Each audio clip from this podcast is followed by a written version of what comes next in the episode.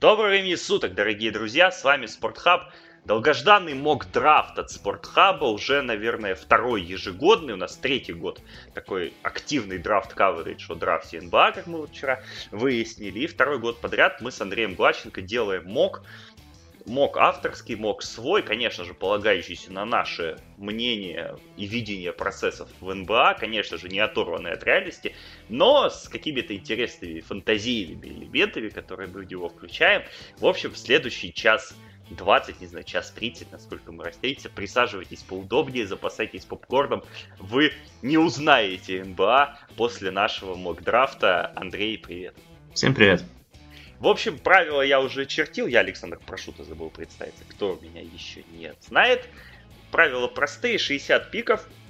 Мы с Андреем драфтуем каждый за 15 разных команд. В этом году мы решили все-таки избежать деления по конференциям. Придумали свое деление, разделив команды по пикам, чтобы не совпадали, чтобы ни у одного там не было 8 пиков подряд, как у нас было в прошлом году. В общем, увидите, кто за кого драфтует разделение по конференциям, драфтуем 60 пиков, драфтуем игроков, которые, собственно, идут на этот самый драфт, но обмены у нас не исключаются, обмены с реальными игроками, с реальными трейдесетами, вообще совсем реальным, что может быть и может быть даже случиться в реальной НБА, но пока что это такое наша обоснованная фантазия, я бы так ее назвал, хотя, конечно же, как вы можете судить из серии «5 случайных проспектов», все-таки мы что-то да в этом понимаем. Кстати, да, про пропиарю еще раз нашу серию. 9 подкастов у нас было, и, собственно, за неделю до драфта это все более чем актуально. В этом подкасте мы постараемся не останавливаться на каких-то супер технических характеристиках каждого игроков, рассказывать о слабостях и сильных сторонах.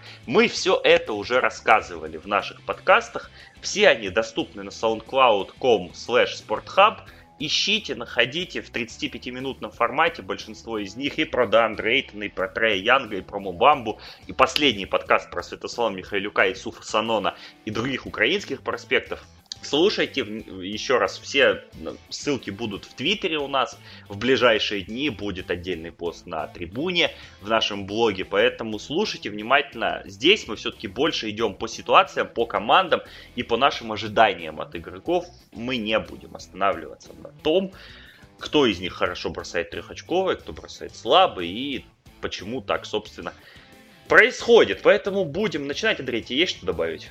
Э, в принципе, есть добавить только то, что это мог не только будет основан на каких-то наших э, реальных предпочтениях, потому что мы об этом уже говорили, у нас были свои два личных мока, где мы полностью говорили э, от себя и наши видео. Здесь мы попытаемся комбинировать это с реальным видением ситуации, с тем, что реально будет. То есть это будет даже отображено, вот, например, на первом пике. Да, в общем, поехали. Первый пик, Phoenix Suns, твой пик, выбирай. Вы знаете, что мы являемся не то чтобы фанатами Луки Дончича, но в какой-то степени очень большими почитателями его таланта. И мы оба считаем его главным игроком драфта и человеком, который должен выбрать под первым пиком. Но весь скепсис по Дончичу, он очевиден, он переоценен, конечно. Вчера даже Джонатан Гивони говорил разные саркастические вещи по этому поводу, про то, что он выигрывает игры, он вы, играет 5 на 5, а, например, все остальные игроки, которые просматриваются, они играют, в общем-то, 1 на 0. Но реальность такова, что под первым пиком Phoenix Suns выбирает Дандра Эйтона, центрового университета Аризоны, человека, в общем-то, со своего колледжа, колледжа, который находится рядом, человек, который будет набирать очень мощную статистику с первых сезонов. Это будет очень интересный альянс э, с Дэвином Букером и Джошем Джексоном, где каждый из игроков по-своему будет очень интересен и даст что-то новое в этой команде. И что самое главное, Эйтон будет играть на детском контракте фактически еще на протяжении 4 лет, Джексон будет играть на детском контракте еще 3 года, то есть это дает Фениксу огромное пространство для маневра и самое главное эту возможность не потерять и просто ей воспользоваться. Поэтому Дандер Эйтон наверное, самый звездный игрок этого драфта в плане медийности. О нем очень выпущено много э, статей, в том числе э, на сайте Планета Баскетбол. Мы знаем, сам Александр Прошута делал э, перевод статьи Sports Illustrated. В принципе, я думаю, что этот пик очень логичный, и для Феникса наконец-то вполне вероятно с приходом Эйтона будет движение вверх. Идем дальше. Второй пик. Пик мой. Я выбираю за Сакраменто. Я типа Влады Дивац. Водки я, конечно, не выпил с утра, но пик, в общем-то, такой неоднозначный. Под вторым пиком Сакраменто Кингс выбирают Марвина Бегли, центрового университета Дьюк, фрешмена, который выдал отличный студенческий сезон, был одним из лучших бигменов своего класса и вообще лучших игроков в NCAA в целом. Хотя Дьюк, конечно, мартовское безумие не выиграл, во многом как раз из-за плохой игры Бегли. Чем обусловлен мой выбор? Я ставлю на то, что Марвин Бегли едва ли не единственный игрок из верхней части лотереи, который приехал ко мне на воркаут. И мне, конечно, не, не настолько там важно, какой у него там потенциал. Мне важно, чтобы игрок хотел играть в моей команде. Потому что никто не хочет играть в Сакраменто. Довели франчайз до того, что вот ну, никто туда не едет, ни свободные агенты. Никто. Андрей Гаудала даже позволяет себе с помощью Сакрамента разводить Голден Стейт на лишние пару миллионов в контракте. Поэтому Бегли приезжал на воркаут, мы посмотрели, все хорошо, к тому же он вписывается вполне в игровую структуру, в ту, которую будет строить Дэйв Йоргер. По Дончичу есть опасения, по Джарену Джексону есть опасения, в общем-то по всем игрокам есть опасения. Бегли кажется наиболее защищенным американским талантом, который, опять же, подтверждает желание играть в Сакраменто. А уж систему игровую под него подстроить можно, потому что Даррен Фокс и Богдан Богданович, два, по сути, ключевых актива Сакрамента, они игроки задней линии, что освобождает команду и, и его, собственно, дает ему полную свободу действий в первый сезон. Опять же, статистика в первом сезоне у него будет хорошая, импакт будет, а что ему еще надо? К тому же Бегли у нас волнуется за высокий пик. Вот, пожалуйста, он высокий пик. Ты сейчас генеральный менеджер Сакрамента или владелец Сакрамента? Я пытаюсь и уловить. И владелец, и генеральный менеджер, все в одном. То есть это один человек? Ну, два. Но все равно. Думаю, это не одинаково. Да, их, и в общем их играть несложно. Да. Итак, третий выбор у нас Атланта Хоукс. Мы в Атланте очень любим больших, мы их просто просматриваем, от них без ума, и мы, э, в общем-то, на этом драфте выбирали между Марвином Бегли и Джареном Джексоном. Поскольку Бегли внезапно забрали, у нас остается Джарен Джексон, большой из Мичиган Стейт, который подкупает тем, что он может быть разносторонним. Немногие люди имеют потенциал иметь так здорово и в защите, и в атаке, и нам, в общем-то, все равно, что он не играет около 20 не играть в клатчах и, в общем-то, выступает не больше, чем 25 минут в серьезных играх. Это проспект на длинную, он не будет э, суперзвездой сразу, но нам, в принципе, не нужно особо много времени для побед. То есть мы ждем, мы просто набираем таланты и мы, в общем-то, смотрим и ожидаем, как это все будет работать. Поэтому Джарен Джексон, один из самых молодых игроков драфта, в общем-то, здесь для нас пик очевидный, и мы продолжаем сливать сезона. Выбор номер 4. Мемфис Гризлис. Ситуация у Мемфиса неоднозначная. С одной стороны, нужно бороться, пока есть Майк Конли, есть Марк Газоль, есть огромный контракт Чендлера Парсонса. С другой стороны, команда провалила прошлый сезон из-за травматизма, и ей нужна вот эта инфузия свежей крови, ей нужен, ей нужен какой-то свежий воздух, и нужен какой-то новый молодой игрок, который реально поможет команде ну, как-то раскрыть свой потенциал, и если не вернуться в борьбу за плей-офф, то как бы, ну, побороться, по крайней мере, и как- как-то оживить эту ситуацию, поэтому Мемфис Гризлис под четвертым пиком выбирают Луку Дончича, славянского защитника мадридского Реала, 19-летнего вундеркинда, MVP Евролиги, MVP финала 4 Евролиги. В общем, про Дончича вы все прекрасно и так знаете, какой он хороший. Правда, вот он не может обыграть стул но зато выигрывает игры баскетбольные. И для Мемфиса этот скилл, мне кажется, будет достаточно важным в ближайшие годы.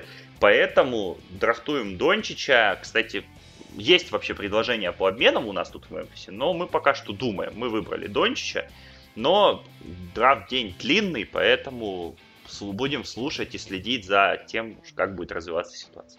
Даллас Маверикс. В общем-то, Марк Юбан человек, который, кажется, добился всего. Он мультимиллиардер, он очень успешный бизнесмен, очень много денег заработал на Далласе, и в конечном итоге все его потуги э, построить чемпионскую команду завершились успешно в 2011 году.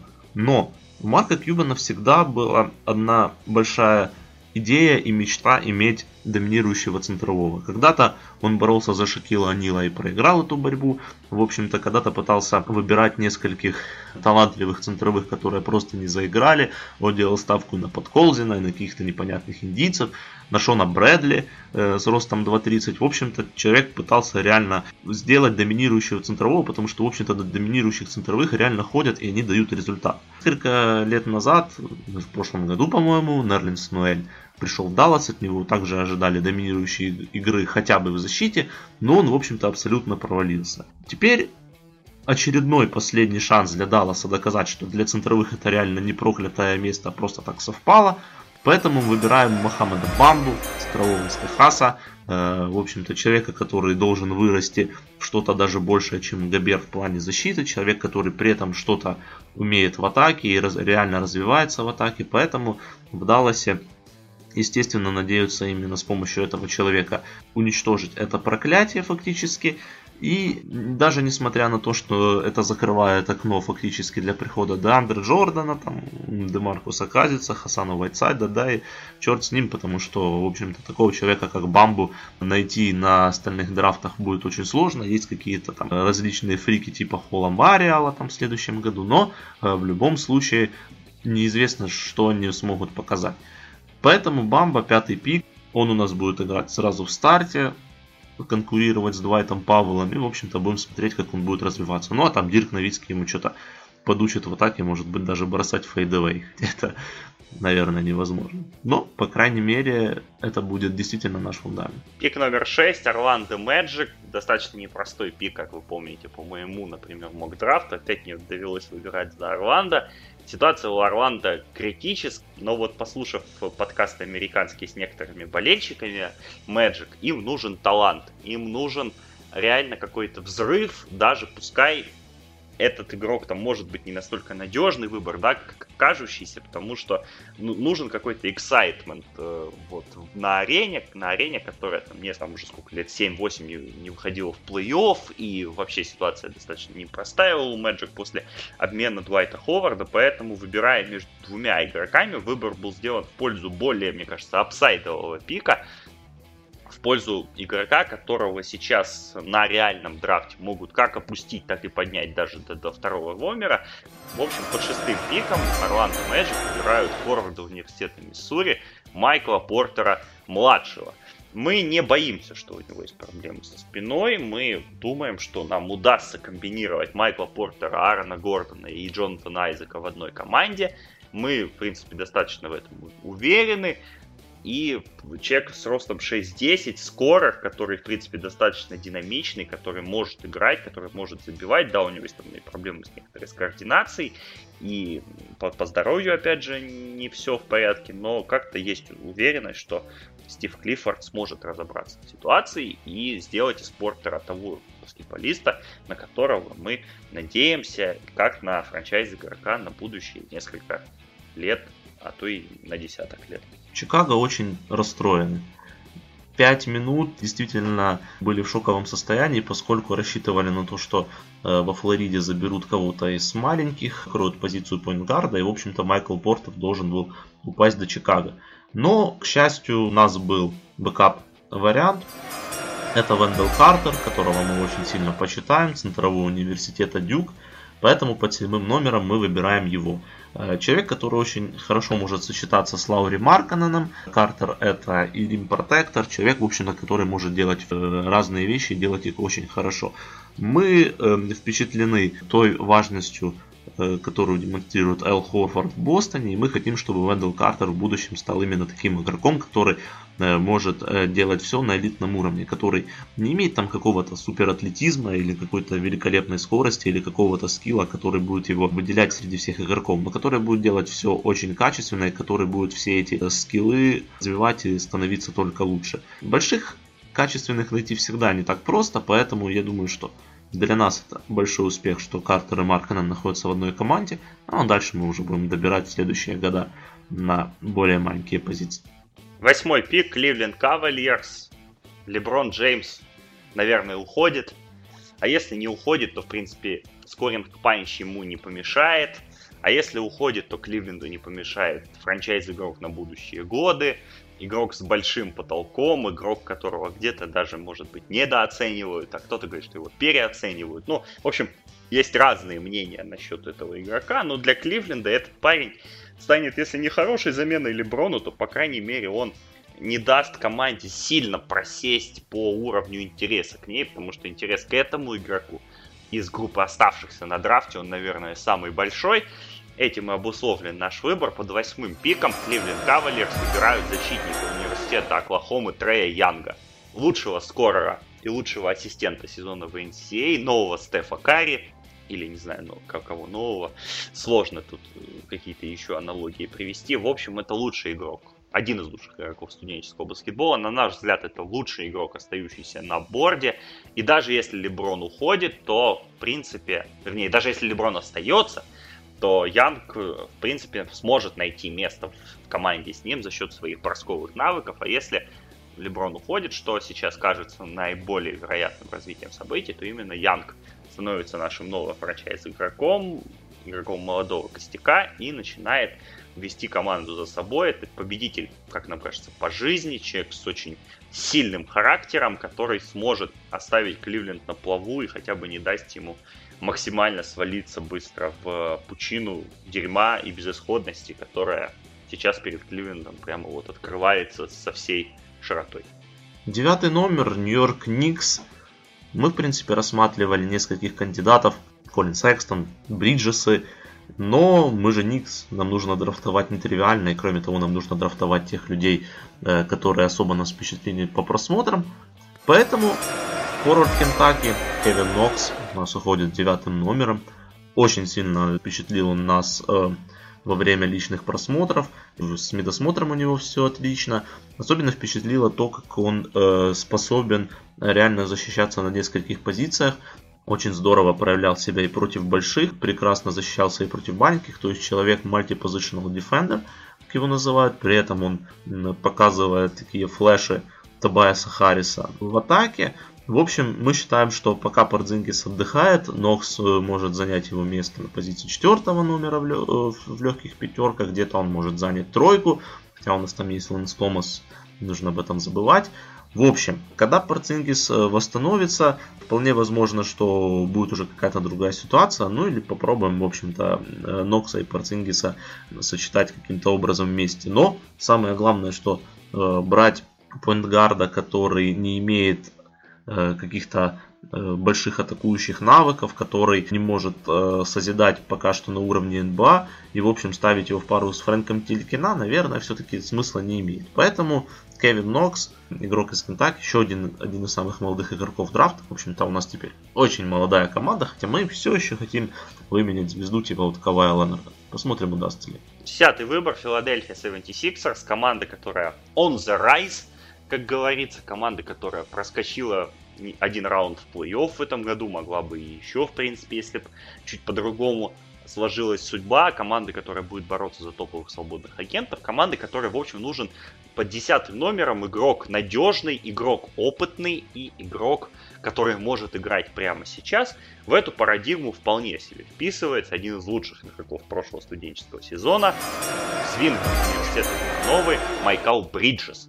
Именно его под десятым номером мы выбираем. 22-летний парень, третий курсник, который остался в университете, несмотря на уже маячащий драфт прошлого года и за год только укрепил свою свои позиции. На драфте очень перспективный парень. 3ND Винг, наверное, лучший свингмен класса, который умеет бросать, который умеет подбирать, который умеет на площадке все. И к тому же у него очень крепкие взаимоотношения с этим регионом, потому что, во-первых, он из Вилановы, как мы понимаем, это в Филадельфии. Во-вторых, его мама, как недавно выяснилось, работает одним из топ-менеджеров Филадельфии, плеер персонелу, по-моему, все что связано со здоровьем игроков, я вот честно сейчас не помню, но, в общем, мы не могли не сделать такой выбор, потому что знаем и его с ранних лет, знаем его прекрасную маму, поэтому выбор хороший, выбор качественный, local kid, в общем, качественный игрок, как раз то, что нужно Бретту Брауну для того, чтобы в конце концов завоевать Восток и реально дать хороший бой, устроить бойню с Бостоном в финале Востока в следующем году. Одиннадцатый выбор. Попробуем ощутить себя Мичем Капчиком. То есть, в принципе, у Шарлот такая ситуация, наверное, одна из самых худших вообще во всей лиге. У команды просто реально не хватает таланта. Игроков младше 93 -го года рождения всего лишь три. И кроме Малика Монка это Двейн Бейкон и Вилли Эрнан Гомес. То есть рассчитывать на что-то, на какой-то серьезный апсайд именно от этого ростера вообще не стоит. При этом у Шарлот очень много э, долгосрочных контрактов, очень много громоздких контрактов, которых реально больше, чем молодых талантов здесь. Вопрос с Кембой Вокером, который якобы хочет остаться, но при этом намекает на то, что ему в принципе может это все дело надоесть, и он выберет более конкурентоспособную команду, чем просто болтаться в стиле один год мы выходим в плей-офф, потом мы год не выходим в плей-офф, а потом вообще непонятно, э, что будет. Поэтому с Кембой Вокером нужно как мне кажется, как бы это ни прискорбно звучало, и в принципе Кемба Уокер является самым лучшим игроком Шарлот с запасом, с ним необходимо расставаться. Что касается команд, которые нуждаются в его услугах, очень много э, различных франчайзов, у которых нет поинтгардов, у которых поинтгарды где разочаровывают, но у Феникса есть очень интересные активы, которые в общем-то, адекватно, как мне кажется, могут стать адекватной компенсацией именно для Кембы. Поэтому здесь первый трейд. We have a trade to announce.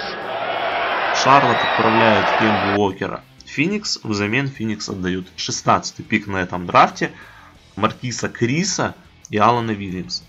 Мне кажется, что этот трейд имеет смысл, потому что, в общем-то, за Кембу Уокера вы не сможете получить за его истекающий контракт больше, чем вот эта вот компенсация. Пик почти в лотерее, Маркиз Крис, который э, очень своеобразный, но при этом у него есть талант бесспорно, ему все еще 20 или 21 год, то есть, в общем-то, человек, который может прогрессировать и, в общем-то, на позиции четвертого номера, где стабильно у Шарлот разная неразбериха и, в общем-то, нет какой-то определенности долгосрочной, мне кажется, Крис здесь может очень хорошо зайти. Ну, а Алан Вильямс это просто, в общем-то, для компенсации зарплат. Почему Феникс заинтересован в Кембо Уокере? Потому что у них э, реально нет адекватной замены, в общем-то, Горану Драгичу и Эрику Блэдс, которые еще ушли несколько лет назад.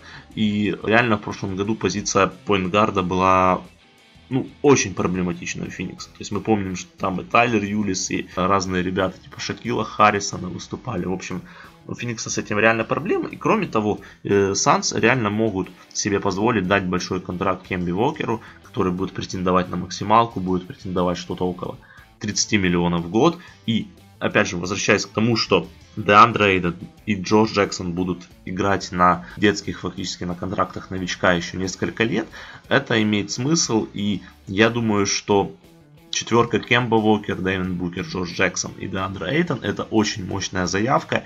И что самое главное, это вполне может работать. Это команда, которая будет сплав молодости, э, уже какого-никакого опыта, атлетизма, которая будет достаточно разнообразна в атаке, потому что я считаю, что такой состав при наличии полезного э, ролевика на оставшуюся позицию, она будет очень, в общем-то, конкурентоспособна. Единственное, что непонятно теперь перспективы Драгона Бендера, но я думаю, что Драгон Бендер вполне себе может занять позицию четвертого номера, закрывать ее, в общем-то, что он и пытался делать какое-то время.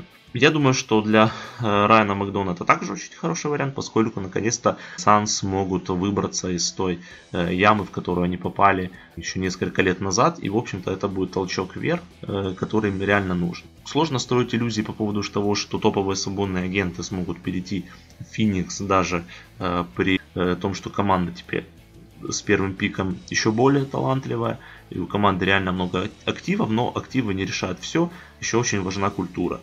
И, конечно, я не думаю, что к ним могут э, прийти там Пол Джордж или там даже Леброн Джеймс, даже при том, что Феникс реально очень талантлив. Но э, иметь такую звезду, как Кэмп Уокер, который все еще находится в прайме, все еще находится э, в хороших кондициях, это будет очень хорошая перспектива для Феникс. Ну, а Шарлот получают 16 пик, у них мало активов, и такой выбор на драфте им реально пригодится. Очень интересный обмен на самом деле. потому что сложно спорить с тем, что Фениксу вот не хватало плеймейкера, не хватало качественного игрока на первой позиции в последние сезоны, после того, как они вот умудрились потерять всю тройку Драгич, Блэдсо и Айзея Томас. И теперь как бы Кембо Уокер выглядит для, ним, для них реально оптимальным вариантом.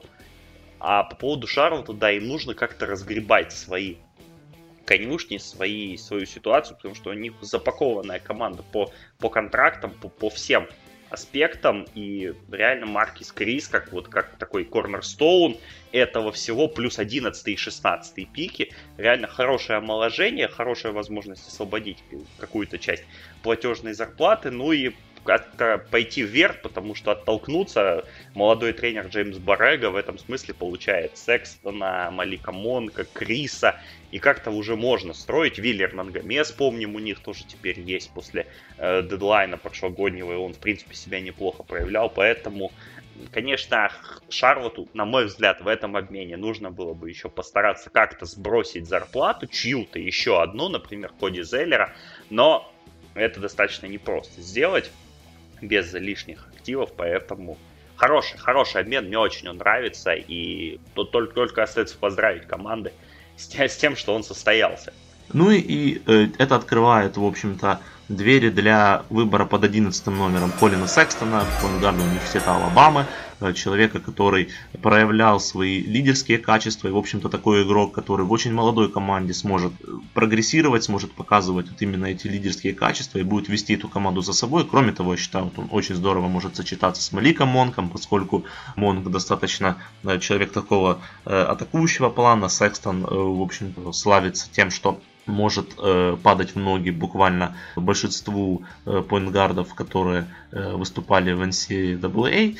Ну, э, я думаю, что именно падение Колина Секстона на драфте к 11 выбору вот, и открыло этот обмен Кемба Уокера Феникс. Идем дальше. 12 выбор. Два пика мы, как знаем, всегда Лос-Анджелес Клиперс.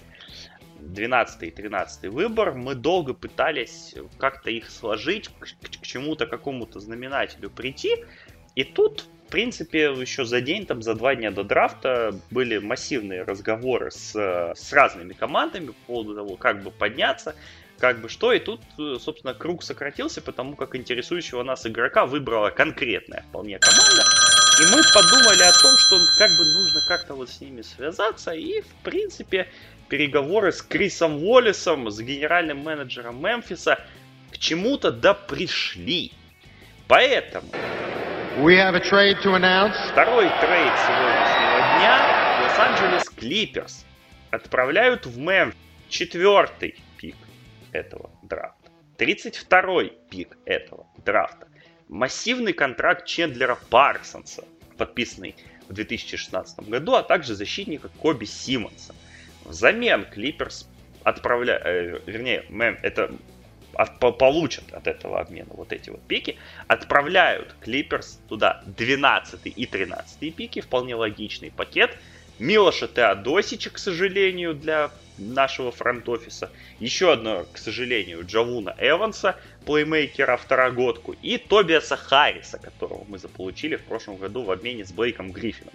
Логика очень простая. Клиперс нужен Лука Дончич. Потому что Дончич, э, мы, во-первых, не знаем, поедет ли он играть в Мемфис, наверняка. Может и не поедет.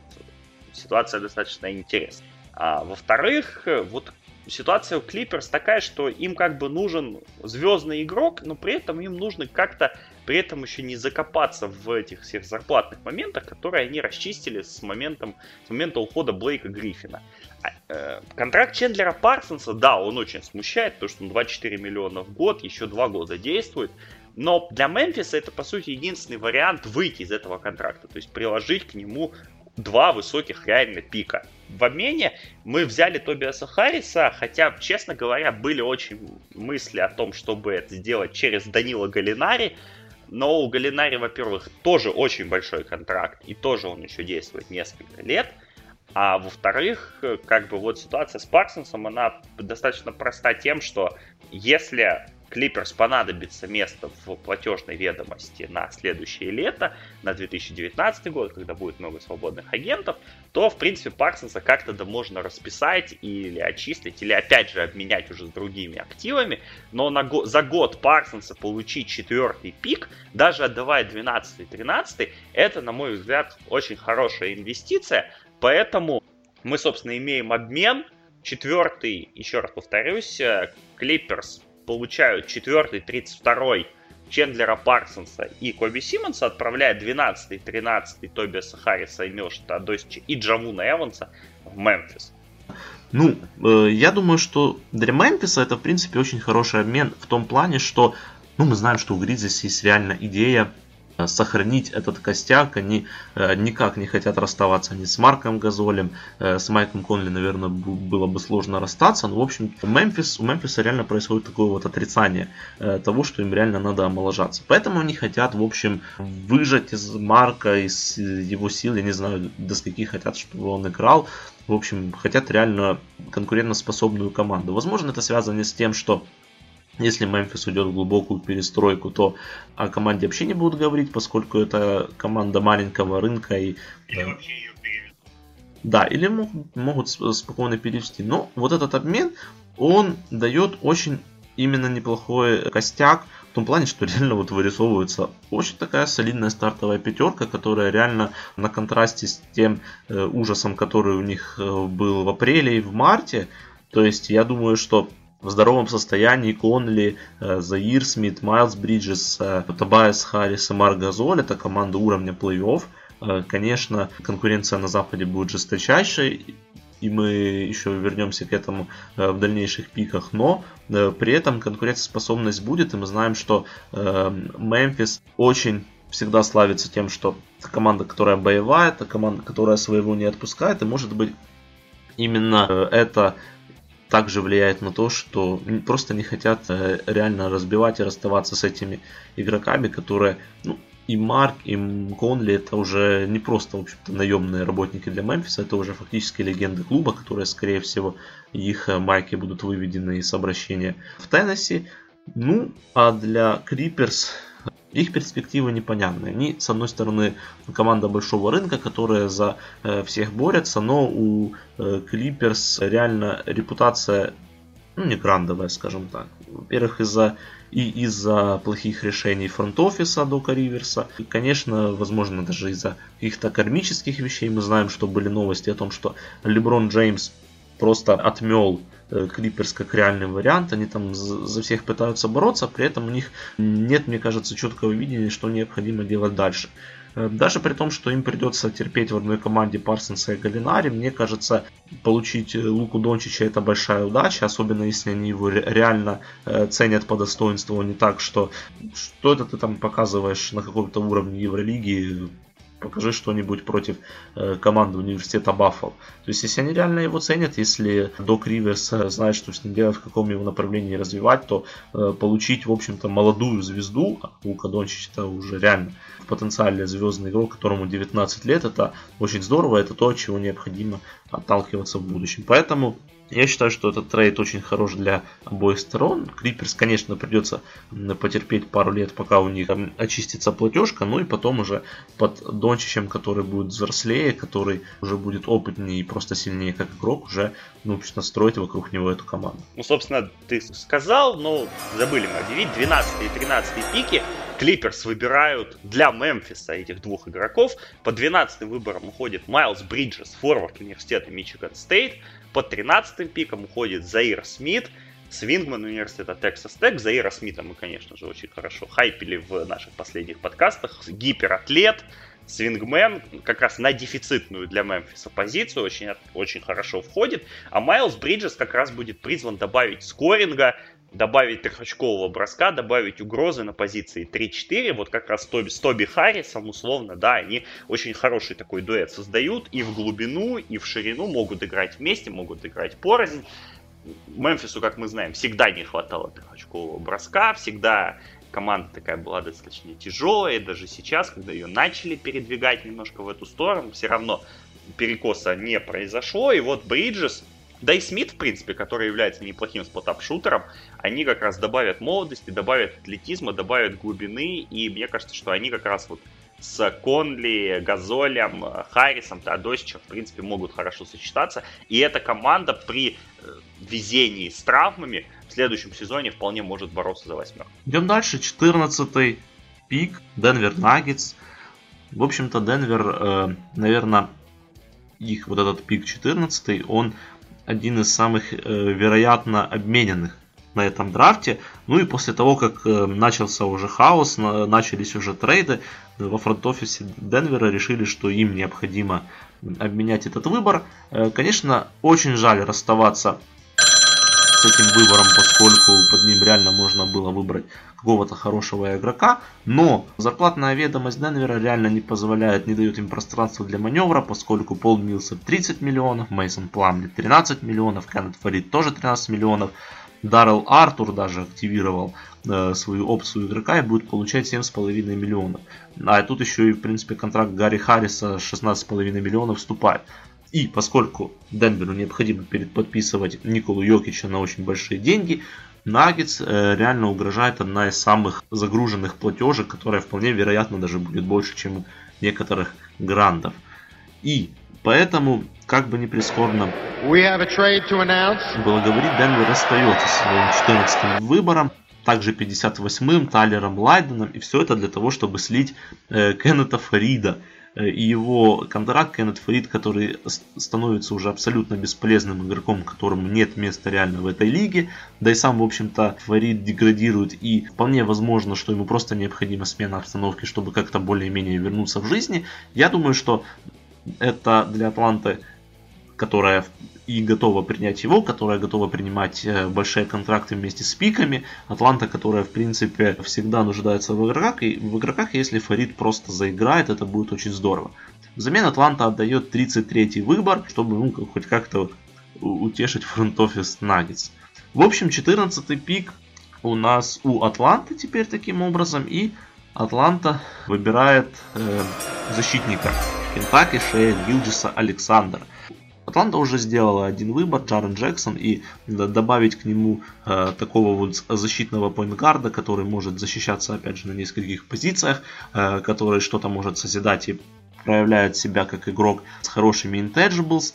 Э, кроме того, у э, нас есть реально недостаток качественных э, гардов. Мы знаем, что у нас э, под Деннисом Шрюдером выступали и Айзея Тейлор и Малком Дилейни, которые, в общем-то, не проявили себя как игроки э, вот реально уровня НБА на 100%. Поэтому получить Джилса Александра это очень хорошо. И, в общем-то, Атланта продолжит. Это, в общем-то, часть плана Атланты очень долгосрочным по э, тому, чтобы реально э, строить команду на годы вперед. Интересный обмен, я согласен, много о нем ходило слухов, что Денверу нужно расчищаться, потому что у Денвера внезапно Никола Йокич доступен для продления, игрок, по сути, уровня максимального контракта, которого ты не можешь на пятый год оставить по опции новичка за 1,6 миллиона, по опции второй год, э, пика второго раунда, простите, потому что он просто уйдет потом как э, свободный агент, и все, как бы, это не проявление неуважения, такая же ситуация была с Чендлером Парсонсом не так давно, поэтому Йокич, конечно, не Парсонс, намного круче, и Денверу надо решать как-то этот вопрос, поэтому решается он простым дампом Фарида, а то, что проиграли пик, ну да, бывает обидно. Shit happens. 15 выбор, Вашингтон Визард. Здесь выбор абсолютно очевидный. Джон Волл у нас кричит на каждом углу, что ему нужно больше атлетизма в передней линии. У Марчина Горта-то истекает контракт в следующем году, поэтому Роберт Вильямс идеально входит, на наш взгляд, в эту тройку Билл, Портер и Волл. Атлетичный центровой, университет Техаса, новый Клинт Капелла, новый Дандре Джордан, как хотите называйте, но атлетизма Роберт Вильямс добавит Вашингтону прям за край. Поэтому пик очень очевидный, даже не в стиле Эрни Грюнфельда, который мог бы тут что-то придумать, но это реально лучший игрок, на наш взгляд, из тех, которые остаются на драфте. Мы удивлены тем, что он упал до 15 выбора, но тут и ситуация, и нужда, и, собственно, наша драфт-доска диктуют выбор Роберта Вильямса, который, на наш взгляд, способен играть в пер- с первого же сезона, играть максимально эффективно и, в принципе, не мешать Джону Волу, Брэдли Биллу и Оту Портеру творить э, на других, творить в атакующей части, а быть чернорабочим, где-то подбирать, где-то блокировать и так далее.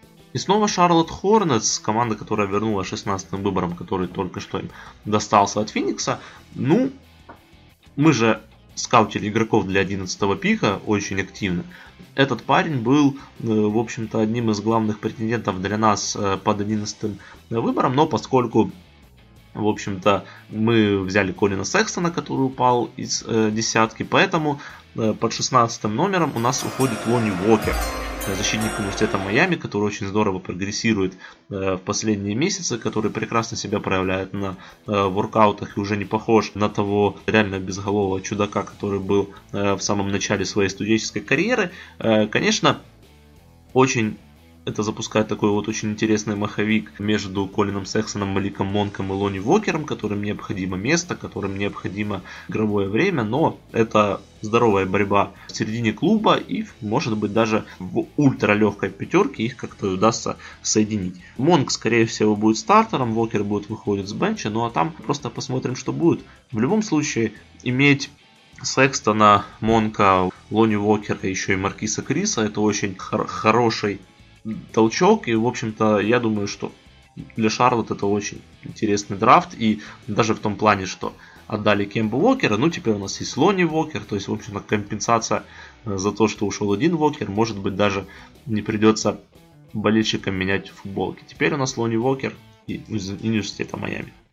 17 выбор, Милоки Бакс. Здесь, очевидно, нужно усилить нам атакующую мощь, помочь Янису Адатакумба и Крису Миддлтону думали долго, кем помогать, бросковой составляющей или таким агрессивным скорингом, остановились на втором варианте, потому что, как мы знаем, у Милоки, особенно когда Малькин Брогден вылетал, то были большие проблемы с, в аспекте созидания, приходилось Янису слишком много таскать рояль, и мы стараемся подобрать ему игрока, который где-то бы его разгрузил, ну и, может быть, даже стал бы лидером второй пятерки, если все-таки допустить, что Брогдон у нас стартует, то этот парень, на наш взгляд, идеально вписывается в команду, идеально вписывается в структуру и вполне может играть большие минуты в НБА уже сейчас. Под 17-м выбором Милоки Бакс выбирают защитника университета Бостон Колледж Джерома Робинсона, одного из лучших, на наш взгляд, атакующих защитников, скоринг гардов э, этого драфта, отличного атлета, который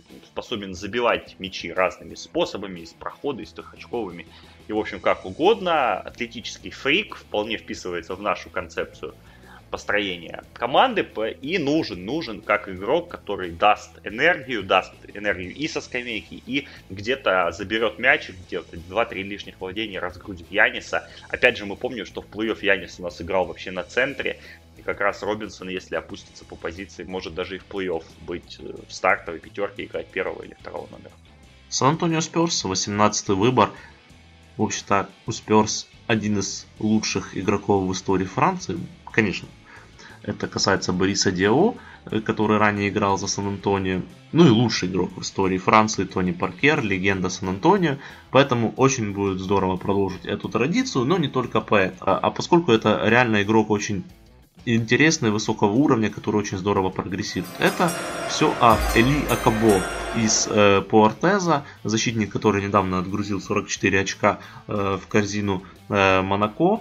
И э, Акабо человек, э, который реально позволит нам иметь такое вот интересная частью интересного нападения, поскольку ходом, с ходом Ману Джинобили и со старением Тони Паркера э, реально не хватает хороших созидателей, людей, которые могут создавать броски себе и другим, которые могут быть вариативны в атаке. В Акабу это все есть, и э, самое главное, что он это показывает на достаточно хорошем уровне в Европе, поэтому мы не сомневаемся, что э, свой уровень он сможет подтвердить и э, в Сан-Антонио Сперс. Кроме того, он будет частью очень хорошей команды, мы всегда настроены на победу, если кто-то думает, что мы отдадим Кавая Леонарда просто так, ну, нас тренер, будущий президент США, вы думаете, что нам не удастся э, уговорить его остаться, да бросьте, в общем-то. Я думаю, что все будет хорошо и в Сан-Антонио, и Акабо будет одни, одной из частью нашего плана на будущее. Девятнадцатый выбор. Атланта Хоукс. Мы, честно говоря, в последние несколько минут уже забыли совсем о том, что есть какие-то, у нас есть еще выбор, потому что э, в соцсетях Деннис Шрюдер после пика Шей Джиллиса Александра реально устроил какой-то террор, слал какие-то очень пакостные твиты, и, в общем-то, наше терпение лопнуло, и мы просто решили с ним расстаться. Кому нужен Деннис Шрюдер, кроме чемпионата Германии со всеми его характером, при том, что он реально является очень талантливым игроком, но мы нашли команду, которая должна была выбрать поинтгарда и которая, э, в общем-то, э, является имеет недостаток креейшена именно на позиции первого номера, у которых всегда поинтгарды э, были какого-то более такого защитного э, плана, которые не просто не созидали на достаточном уровне, в общем-то они должны быть заинтересованы. Поэтому э, мы позвонили в Орландо и в общем-то, мы договорились э, с Magic о том, что мы отдаем We have a trade to announce.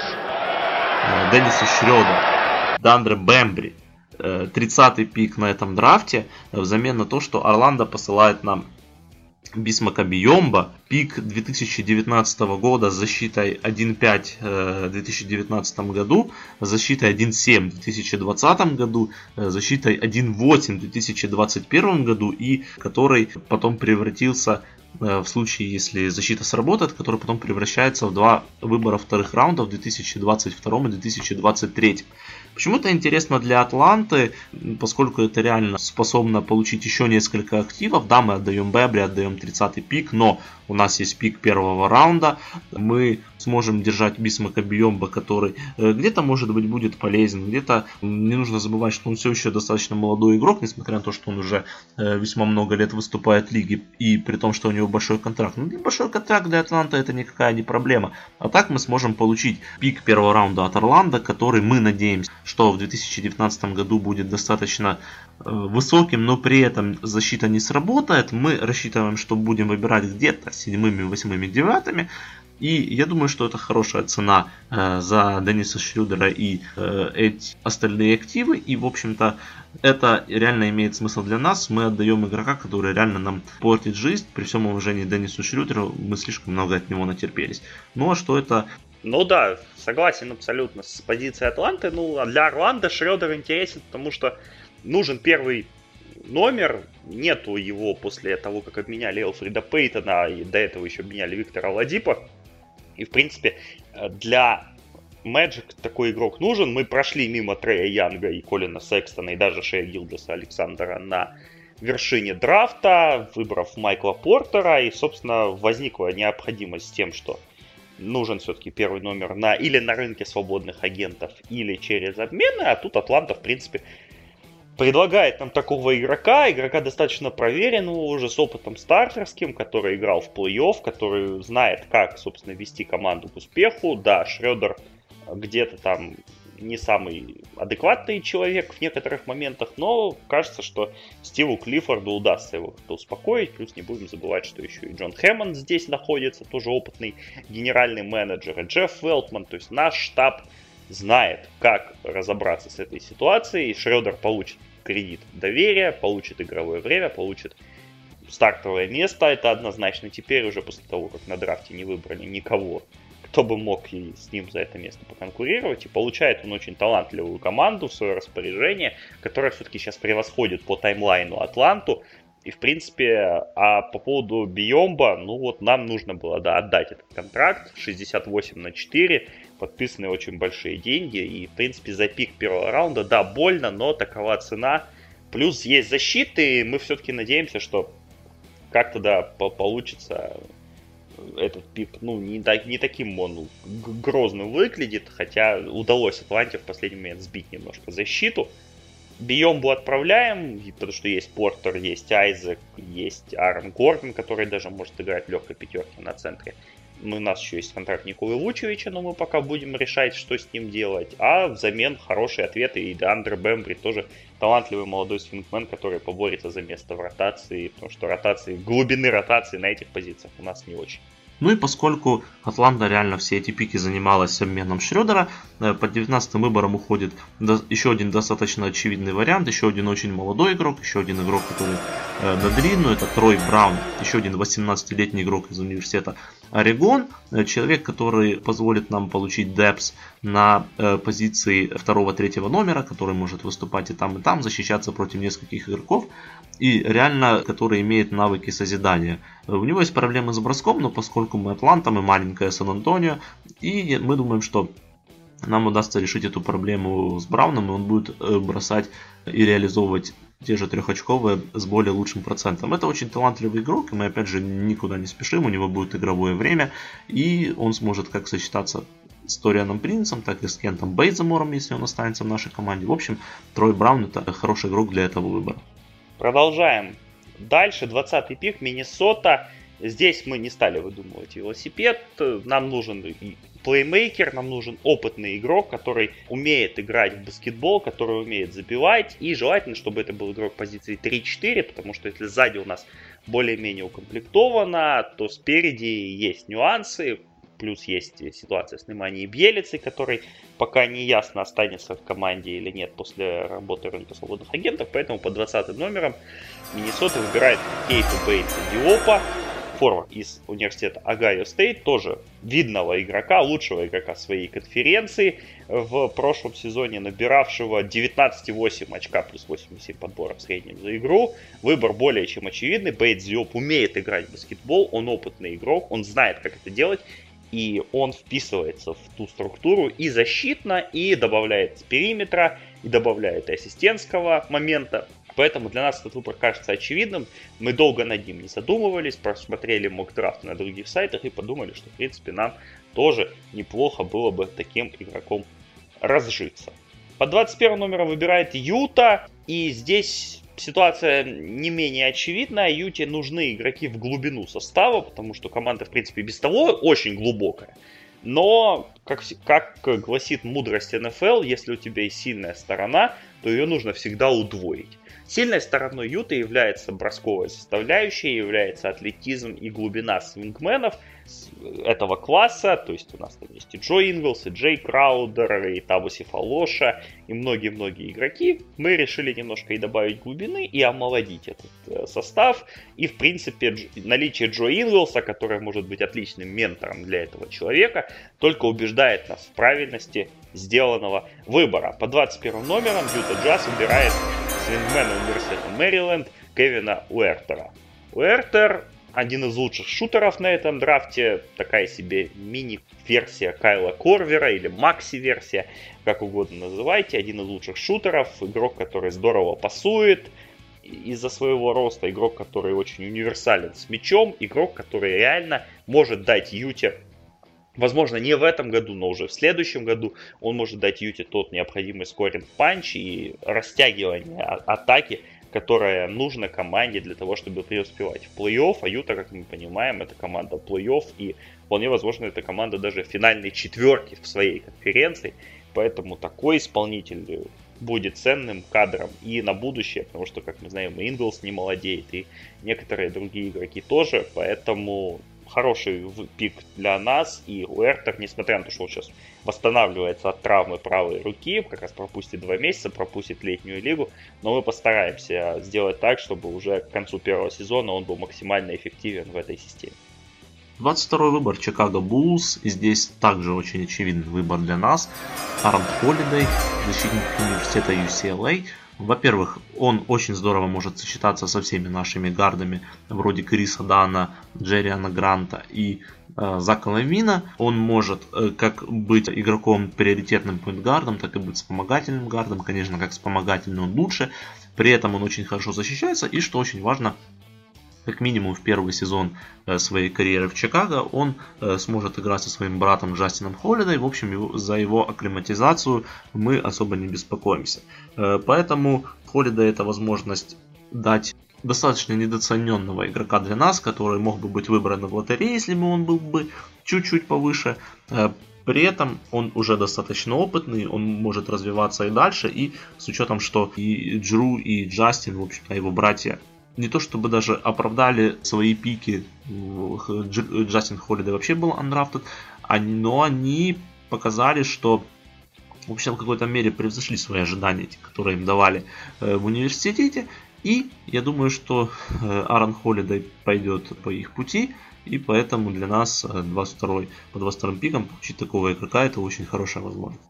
По 23-м выборам нас выбирает Индиана, команда, которая в этом сезоне перепрыгнула сразу несколько ступенек и очень отличный бой дала Леброну Джеймсу и Кливленду. Соответственно, мы планируем оттолкнуться от этого фундамента и пойти еще дальше в будущем сезоне. Для этого нам нужны игроки защитной ориентации, которые при этом умеют бросать по кольцу, умеют создавать для себя возможности, умеют создавать возможности для партнеров. Таких игроков, как мы знаем, на драфте много.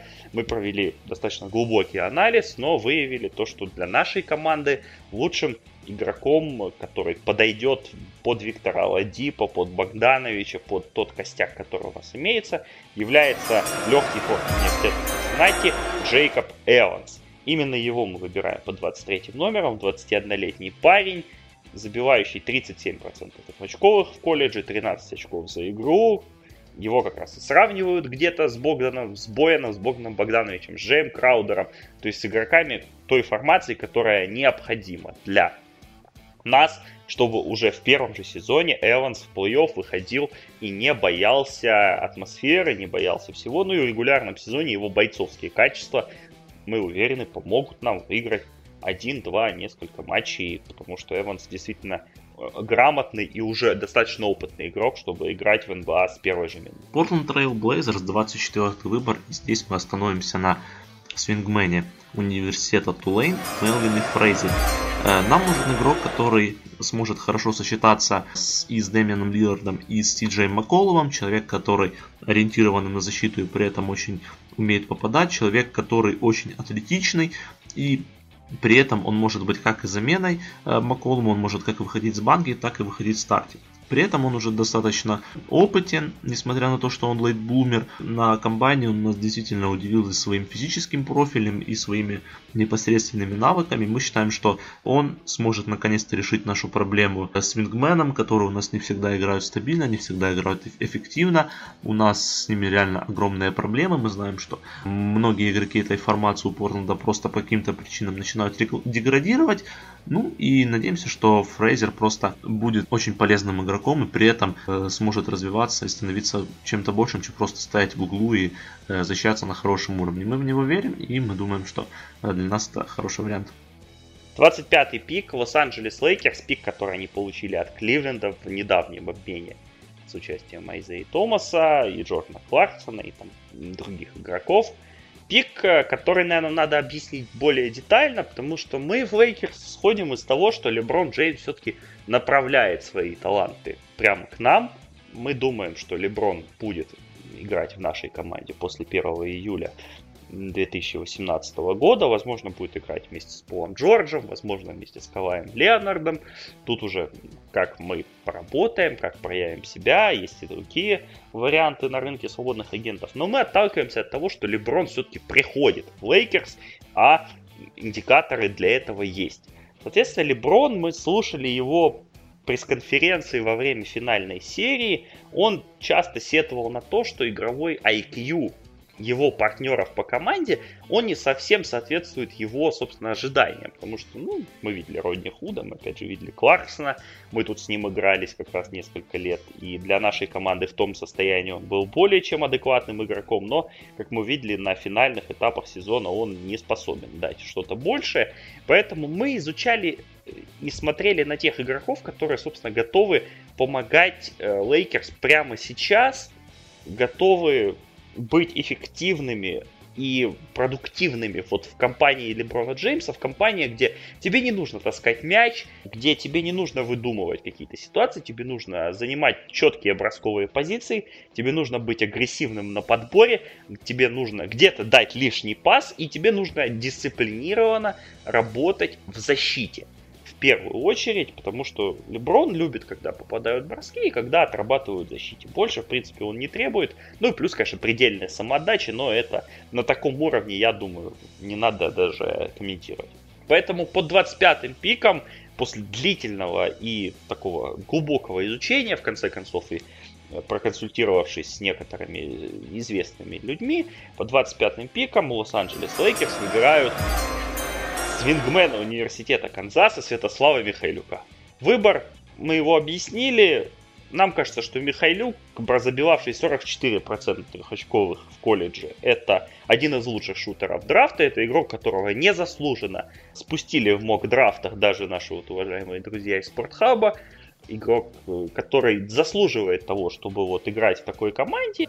И, в принципе, сможет нам реально помочь с первой же минуты. А даже если вдруг Леброн не придет, то у нас Кентавиус Колдуэлл Поуп уже ушел. У нас есть э, место для одного такого игрока, и он хорошо впишется в нашу пятерку, в принципе, как и должен вписаться. Я думаю, что этот пик очень удивительный, но это если смотреть исходя из того, что, э, в общем-то, Михайлюка мы никогда не ставили не то чтобы игрока первого раунда, даже э, в начало второго э, раунда мы не ставили. Но я думаю, это имеет очень интересную логику в том плане, что Леброну нужны победы, Леброну нужны, в общем-то, готовые игроки, и Михайлюк это реально самый готовый, самый опытный игрок на этом драфте. Его международный опыт огромный, его студенческий опыт э, колоссальный, и, э, конечно, в этом плане ему не имеет значения, какой у тебя wingspan, ему реально нужны игроки, которые будут ему помогать побеждать уже сейчас. Все идет реально к тому, что Леброн перейдет в Лейкерс. Есть не, не то, что много индикаторов, а уже реально даже прямые намеки. Да и, в общем-то, у Лейкерс одна из самых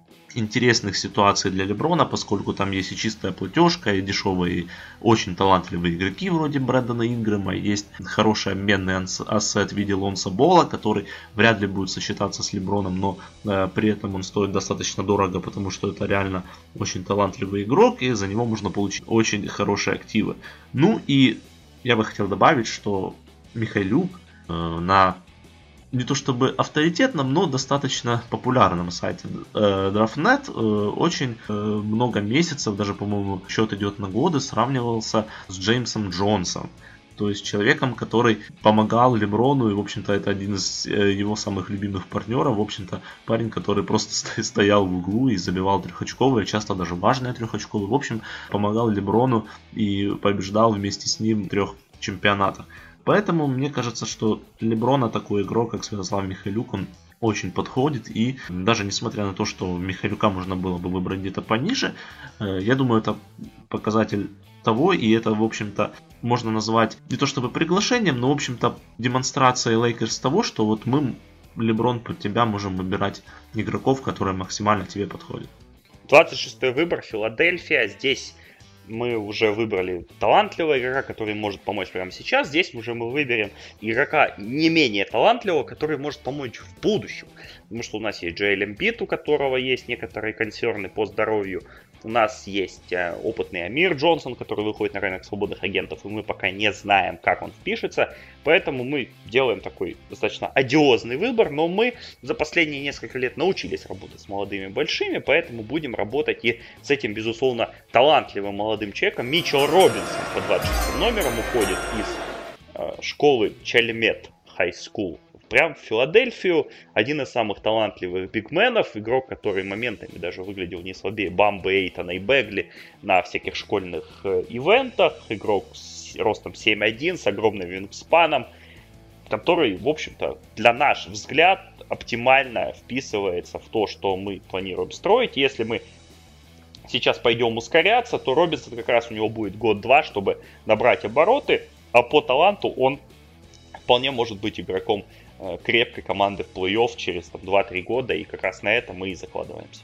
27 пик Бостон. В принципе, мы бы могли побороться и за Дончича, и за Бамбу. У нас были активы, но мы уже не хотели травмировать лигу. Да и просто мы не хотели особо привлекать на себя внимание и весь этот хейт. Поэтому мы ограничились, в общем-то, наблюдением за интересным драфтом, но при этом мы сделаем свой мув. И по 20 выборам мы выбираем э, Джоша Акони из университета Джорджия. Человек, который умеет очень многое э, на паркете, он весьма недооценен в том плане, что его эффективность, ее не нужно смотреть вот под микроскопом, поскольку команда университета Джорджия Тек была действительно ужасной, у них не было адекватного поинтгарда и фактически в очень многих ситуациях он реально играл сам. При этом он показал очень классный физический профиль, где-то ему не хватает понимания баскетбола, но при этом э, у нас есть Брэд Стивенс, он его научит фундаментальным вещам, он его сможет интегрировать э, в свои схемы, и мы не сомневаемся, что на позиции второго-третьего номера это будет очень хороший ролевой игрок, э, и он действительно показал, что на, среди вот различных проспектов он может выделяться и может выделяться не только физикой, но и реально непосредственно игрой. Поэтому мы думаем, что для нас, для команды, которые э, нужны дешевые игроки, дешевые ролевые игроки, нам их реально не хватало. По ходу э, плей-офф у нас выступал Семи Оджелей, мы помним, на очень больших минутах. Поэтому Окоги, особенно в контексте того, что команду могут покинуть и э, Маркус Смарт, Терри Розье в ближайшие месяцы, конечно, очень важно перестраховаться и просто получить на позицию второго номера адекватного бэкапа Джейлина Брауна, человеку, который сможет в будущем иметь важную роль в этой команде. 28 выбор Golden State Warriors. Ну и здесь мы подбираем человека, э, который для нас достаточно неожиданно упал на драфте, но при этом пройти мимо мы, мимо него мы не можем. Это Донти Димиченс из университета Виланова, человек, который MVP э, финалов э, четырех студенческого баскетбола, фантастически энергичный игрок, атлетичный, который играет э, с большим задором, и для нас это очень важно, поскольку нам нужна энергия с банки, нам нужны люди, которые реально будут держать тот уровень, который задает наша стартовая пятерка по ходу игр. Э, Дивинченцо, который имеет колоссальный опыт выходов с бенча и очень эффективных выходов, он реально нам в этом поможет. В будущем мы видим его как самого важного шестого в нашей команде, ну и одного из важных э, шестых. И при этом нам кажется, что э, его качества очень недооценены, и именно под, подпитка наших трибун в Окленде, а затем и в Сан-Франциско, реально поможет ему в дома, домашних матчах вообще выглядеть зверем, ну и в выездных также э, показывать очень сильный баскетбол, и нам кажется, что именно этот человек сможет не то что даже держать наш заданный уровень в последние годы, но и при этом становиться только лучше, потому что э, все-таки мы чемпионы НБА два года подряд, но у нас есть некоторые э, маленькие недочеты, которые необходимо исправить, и Донте Дивинченцо тот человек, который нам поможет сделать это. 29-й выбор. Бруклин Нетс, наш первый выбор на этом драфте. Здесь мы э, решили достаточно надежно поступить. Мы выбираем лучшего из доступных игроков. Это Чендлер Хатчисон молодой форвард из э, университета Бойзи Стейт, легкий форвард, достаточно хороший бомбардир, у которого были 40-очковые перформансы в этом сезоне. Да и, в принципе, он очень внушительный год провел. Мы немножко удивлены тем, что он упал до нашего пика, но в нашем положении главное брать талантливых игроков и развивать их. Хатчинсон как раз вписывается в эту парадигму, такой себе Отто Портер Уайт или Тобиас Харрис – легкий форвард, забивной, бомбардир, энергичный, атлетичный, который как раз захочет играть в нашей команде, захочет э, отдавать себя на полную, поэтому, в принципе, выбор очевидный, и Хатчинсон перемещается к нам. 30-й пик, э, как мы помним, был у нас обмен между Орландо и Атлантой, тот самый обмен, который предопределил судьбу Денниса Шредера, дай бог ему здоровья. В общем, ну, мы же, пытаясь Шредеру подобрать неплохих партнеров по команде, останавливаем свой выбор на Грейсоне Аллене из университета Дьюк, одном из самых противоречивых игроков э, этого драфта, игроку которого по таланту там сравнивают с многими видными игроками, но, конечно, тут с Джей Реддиком нужно его сравнивать, потому что более отбитых игроков в Дюке не было давно. Аллен провел очень противоречивую студенческую карьеру, но нам кажется, что его атлетизм, который, в принципе, недооценивают очень серьезно по меркам НБА, то, что он, собственно, показал на драфт-комбайне, и его бросковые навыки, они помогут нам э, как э, со скамейки, так, в принципе, может быть и в стартовой пятерке. К тому же Грейсон играл первого номера в Дьюке, у него есть этот опыт. Да, это не его естественная позиция, но, возможно, она поможет ему лучше адаптироваться к этой команде, атлетизм, трехочковый бросок, неплохая голова по большому счету. Ну а с характером будем работать.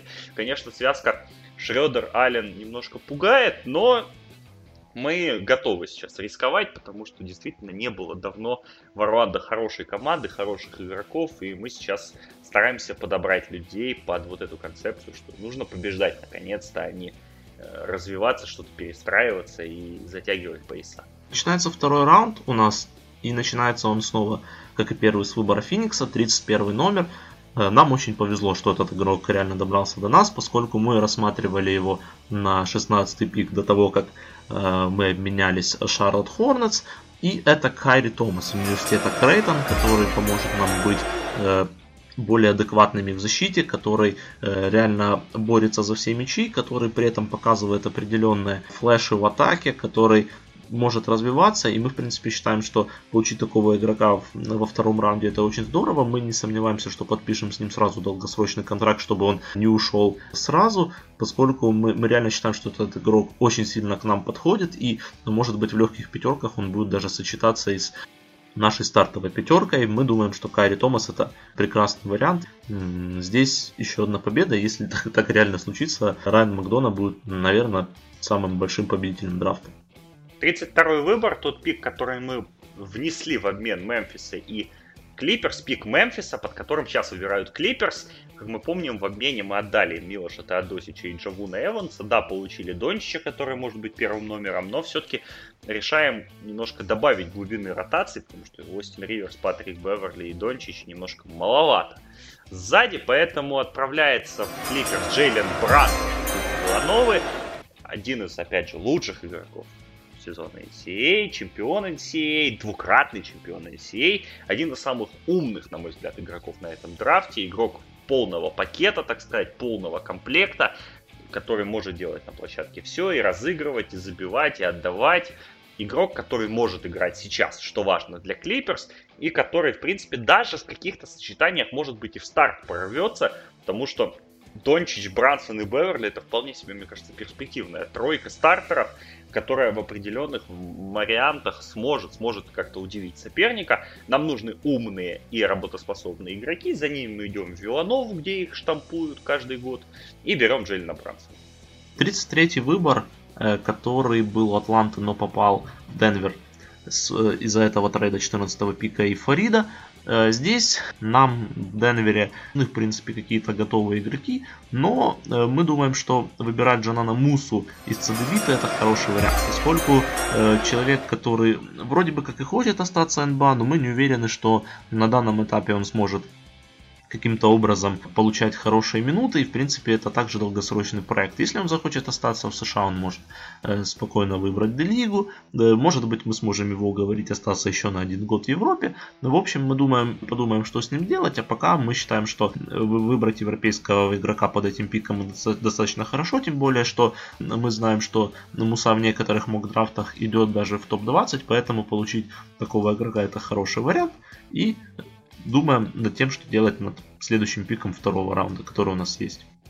34 выбор у Dallas Mavericks, и здесь для нас Э, вариант очевиден, мы будем ностальгировать и выбираем Морица Вагнера, немца из университета Мичиган, который был э, лидером Wolverines на протяжении всего сезона.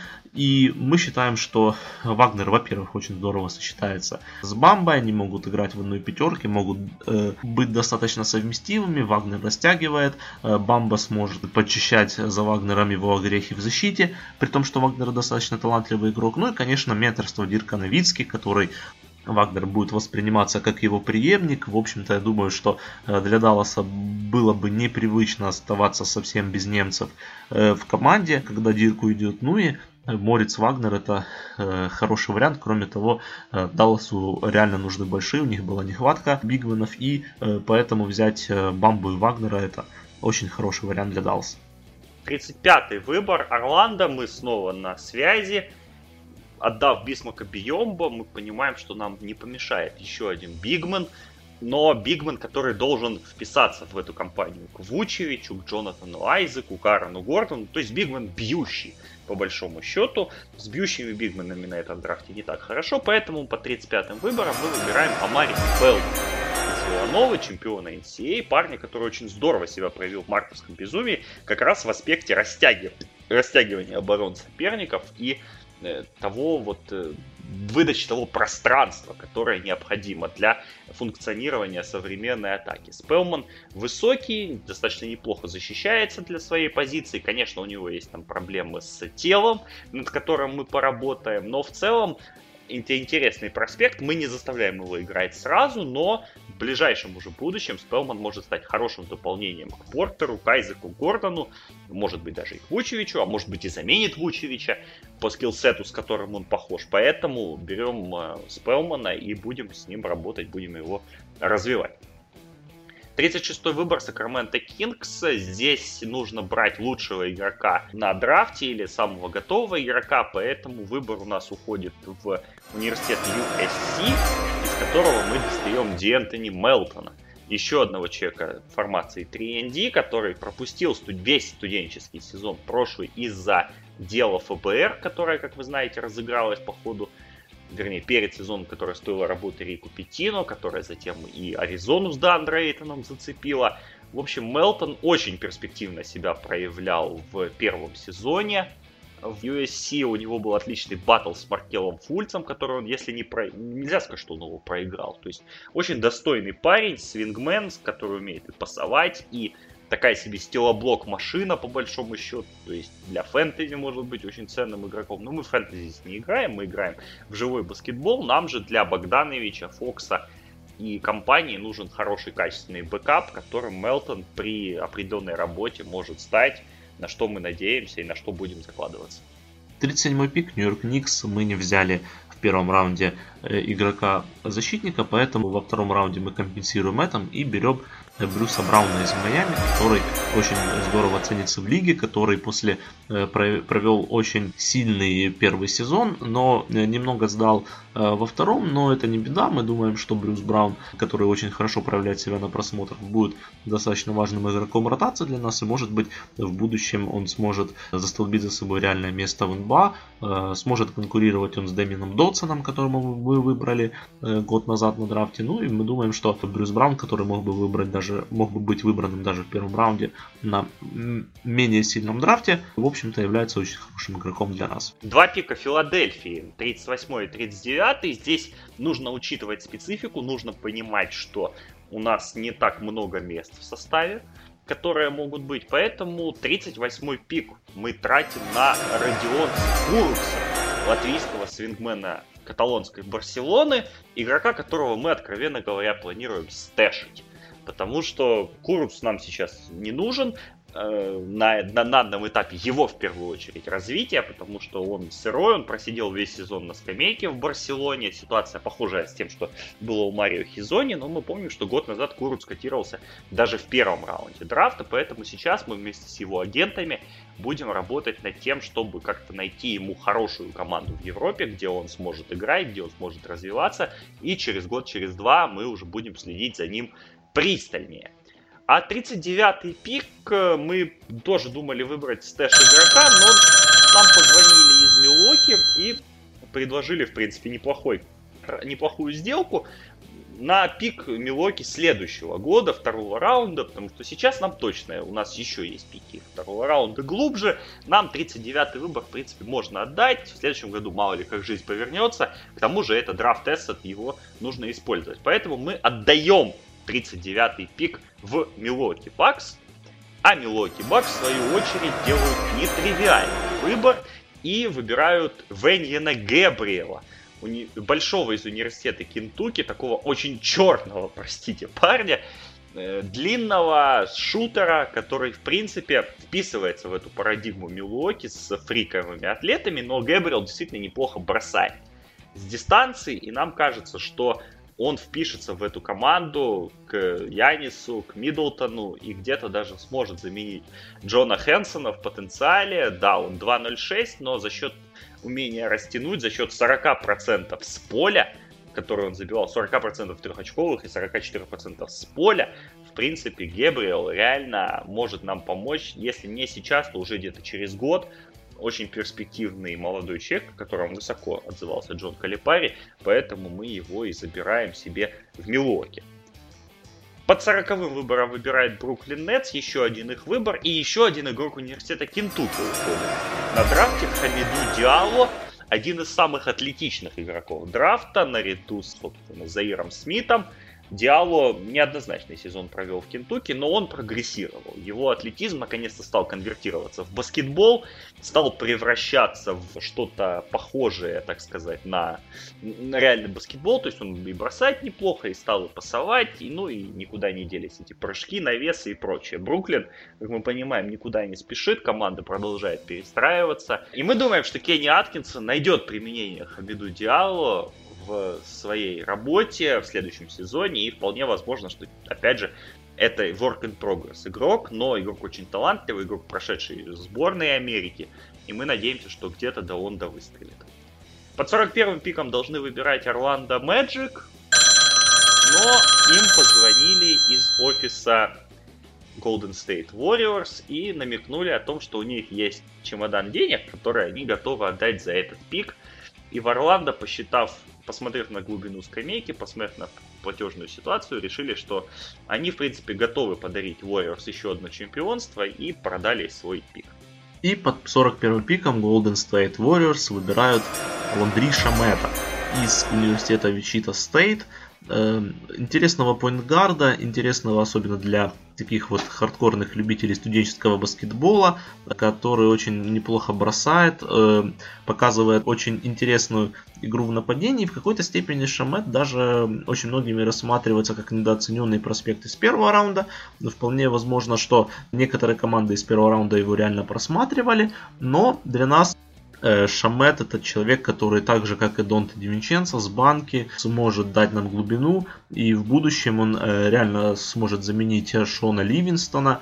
Также у нас есть Квин Кук, но мы особо в нем не уверены, поскольку, ну, Квин Кук это, в общем-то, человек, который э, хорош для регулярки, но мы пока еще не определились, сможем ли он, может ли он быть эффективным игроком в плей-офф. Поэтому попробовать Шаме Э, тем более, что нам этого ничего не стоит. Мы просто отдаем деньги, которых у нас много. И будем смотреть, что будет в этой ситуации.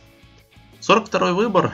Детройт Пистонс. Единственный их выбор на драфте. И нам нужен человек, который ну, во-первых, нам нужен нормальный генеральный менеджер, но об этом мы э, говорили еще раньше, но э, Ролл Олкинс из Аризоны нам нужен игрок, который бы добавил нам глубину на позиции второго-третьего номера, поскольку э, Люк Кеннард играет не так хорошо, э, как мы, в принципе, ожидали, потратив на него лотерейный пик. Стэнли Джонсон вообще, в принципе, достаточно разочаровывает и не прогрессирует, и непонятно, что с ним будет дальше, вообще останется ли он в Детройте. Хороший Рэнди Буллок, но нам нужна реально глубина, и Ролл Олкинс это, в общем-то, человек, который весьма недооценен. Он очень хорошо защищается на нескольких позициях. У него действительно фантастическая физика, э, реально тело суператлета. И если он сможет добавить к этому неплохой бросок, то мы думаем, что э, Олкинс э, это очень прекрасный вариант для нас. 43-й выбор снова Денвер Наггетс, и мы решили оставить этот пик и потратить его на стэша. А поскольку самым лучшим стэшем является украинец Исуф Санон, мы сделали выбор на него. Это человек на очень долгие годы, он не будет у нас э, висеть деньгами в платежке, но при этом я думаю, что он нам пригодится, когда нам нужны будут реально дешевые игроки, которые смогут э, через несколько лет вот так вот просто зайти и реально показывать результат. Он очень энергичный, очень сильный, и его умение защищаться, падать в ноги очень поможет нам, если он дорастет до такого уровня, чтобы играть в старте, а в старте он, если будет это делать, то паре с Джамалом Мюрреем, у которого есть определенные э, проблемы и лимитирования физические в защите, мы думаем, что это очень хороший э, пик для нас. Ну и кроме того, он фанатеет от Эммануэля Мудиая. Мы тоже фанатели от Эммануэля Мудиая. К сожалению, наши дороги разошлись. Но, в общем-то, это показывает, что мы смотрим на баскетбол в основном одинаково. 44-й выбор Вашингтон, их второй пик на драфте. Мы продолжаем брать в Вашингтон надежных людей, которые готовы помочь команде сейчас. И еще одним таким игроком является свингмен Канзаса Малик Ньюман. Именно его мы выбираем. Все его, в принципе, видели в мартовском безумии. Все понимают, что игрок сильный, игрок с ментальностью победителя, игрок скорер, игрок агрессивный, игрок достаточно рослый, который у нас в команде может и Билла, и Портера подменить, и одновременно, и, и каждого по отдельности. Поэтому нам кажется, что этот э, парень поможет нам на определенном этапе и сразу же впишется в команду как минимум 10-11 игроком ротации, потому что он с скамейкой у нас беда, плюс опять же атлетизма добавит, скоринга добавит и слава богу. 45-й выбор, Бруклин Нетс, еще один пик, но здесь нам позвонил Пэт Райли, которого нет ни одного пика в этом году, как неожиданно, в принципе. Но вот наторговал старина всякого дерьма. И, в принципе, ни одного пика. А игроки Майами нужны на небольших контрактах, поэтому мы выслушали их предложение и решили передать им пик в пользование. Что у нас у Майами есть это деньги, мы предложили, мы раздали там очень много пиков второго раунда и даже первого раунда следующие годы. В общем, у нас реально есть проблема с, с дешевыми игроками, пожар, и нам нужны игроки, которые также смогут помогать уже сейчас, уже в ближайшие годы. И таким видится Джон Картер, э, защитник из Вест Вирджинии, который э, очень здорово себя проявлял в студенческом баскетболе, который выглядит будто он уже реально ветеран НБА и, в общем-то, играет таким же образом по-ветерански, но мы думаем, что он, он очень недооценен в первую очередь из-за своего возраста, он очень возрастной уже игрок, ему 23 года. Э, при этом у него есть недостаток физического профиля, он недостаточно высокий, но при этом э, он всегда компенсировал это своим желанием, своим напором и тем, что он э, действительно фантастически играет на мяче. Он прекрасно обороняется, он очень умный игрок, и в будущем мы думаем, что он сможет стать адекватным сменщиком для э, Горана Драгича, нам не придется играть с Тайлером Джонсоном на позиции поинтгарда. Мы думаем, что Джеван Картер это очень хороший создатель, который может нам помочь уже с первого сезона. 46-й выбор э, Хьюстон и Шейк Милтон из университета SMU. В Хьюстоне не хватает также Депса на, э, на позицию первого-второго номера. Есть большое трио Пол, Харден и Гордон, но дальше тьма, дальше реально нет игроков, которых мы можем выпустить на важные минуты. И Шейк Милтон, который в принципе по потенциалу является тоже претендентом на выбор в первом раунде, это очень хороший вариант, поскольку он может и бросать, и защищаться, и э, быть при этом как приоритетным поинтгардом, так и быть второстепенным игроком, стоять на слабой стороне и при этом угрожать издали с дальней дистанции. 47-й выбор Лос-Анджелес Лейкерс. Здесь, в отличие от пика номер 25, мы идем немножко в другом направлении. Мы посмотрели на оставшийся board и решили, что в принципе, готовых игроков здесь осталось не так много, или совсем возрастные ребята, которые нам не совсем подходят, или, в общем, сырье иностранное, поэтому решили средний вариант, решили взять свое сырье, Энферни Саймонс, парень из Академии Монтверд, школьник по большому счету, который очень перспективный в потенциале, но не готов играть. То есть это two years away from two years away. Мы никуда не спешим с именно с Саймонсом, поэтому будем его развивать. Плюс вполне возможно его можно будет обменять в каком-то из обменов, потому что актив он достаточно ценный, и мы знаем, что некоторые команды видят в нем куда более ценного игрока, чем мы, поэтому мы берем его, будем развивать, будем накачивать его, а если нет, то, в принципе, как обменный актив он тоже может быть использован. 48 выбор. Миннесота. Миннесота у нас выбирает э, готового игрока Герри Трент младший из Дьюка. Свингмен, который очень неплохо себя показал в студенческом сезоне, но как-то потерялся за Картером и Бегли. И, в принципе, нам кажется в Миннесоте, что как раз Трент тоже поможет. Он сядет под Батлера, под Виггинса. Он может даже разыграть мяч где-то при необходимости. Он достаточно атлетичный, достаточно агрессивный. То есть нам не придется менять никакую защитную схему под него. Соответственно, он вписывается в то, что мы строим, а мы строим команду участников плей Ну и, кстати, э, Гарри Трент старший, отец э, этого проспекта. С 2001 по 2004 год выступал в Миннесоте Тимберус вместе с Кевином Гарнеттом и доходил с ним финала конференции. 49 выбор Сан-Антонио Спёрс, Айзек Бонга из э, Франкфурта, очень сырой, но очень интересный немецкий э, проспект. Интересно тем, что у, него очень хорошие навыки созидателя, он э, действительно в будущем может стать очень интересным all-around игроком. Конечно, у него есть проблемы с броском, но мы же Сан-Антонио, и поэтому для нас нет проблем поставить бросок кому угодно. Конечно, это стэш, он к нам доедет через 2-3 года, не раньше, и мы думаем, что за это время он сможет проявлять себя лучше в Европе и стать игроком важным в своем клубе, более-менее получать э, хорошие минуты, и мы ждем через некоторое время более готового игрока, с которым мы сможем работать и которого в будущем мы действительно очень рассчитываем. Мы считаем, что э, Бонга по своему таланту один из самых интересных игроков этого драфта среди международного класса. 50-й пик Индиана. Здесь мы тоже пытаемся попасть в игрока, который нам поможет. Если не сейчас, то в очень короткой, ближайшей перспективе. И выбираем форвардом университета Мэриленд Джастина Джексона, одного из интересных SFPF, э, да, вот если в этой категории рассматривать игроков на драфте. Парень с броском, парень, у которого есть проблемы с плечом, из-за чего он там пропускал время, но мы надеемся, что нам удастся, во-первых, его подлечить, а во-вторых, наша система игры достаточно хорошо подходит игрокам подобной формации. У нас есть такой же TJ Лив молодой, но мы постараемся и Джексона тоже прописать, потому что нам кажется он более готовым проспектом к тому, чтобы вот уже сейчас как-то на каких-то минимальных минутах, к тому же есть ситуация контрактная с Тадеусом Янгом, который вполне может покинуть команду, и Джексон нам кажется вполне адекватной заменой для него. 51 пик, первый пик Нового Орлеана на этом драфте. Здесь мы тоже пытаемся взять игрока, который поможет команде здесь сейчас. У них достаточно большая глубина в передней линии юзания. Вот на вингах немножко провисает. Поэтому берем Ализа Джонса из Миссури Стейт. Парень, который, в принципе, в колледже играл четвертого номера, потому что он с ростом 6'9, но его где-то сравнивают с Джимми Батлером, потому что Джимми Батлер в маркете также играл вне той позиции, которую он занял в НБА, потом он опустился просто и стал играть э, чуть ниже. Поэтому Джонсон игрок достаточно агрессивный, достаточно атлетичный, с хорошим броском, с неплохим проходом и очень хорошим подбором, что тоже важно для Нового Орлеана. Он может помочь команде после некоторой огранки, то есть мы ставим на то, что уже в середине сезона он будет какие-то минуты в ротации дополучать.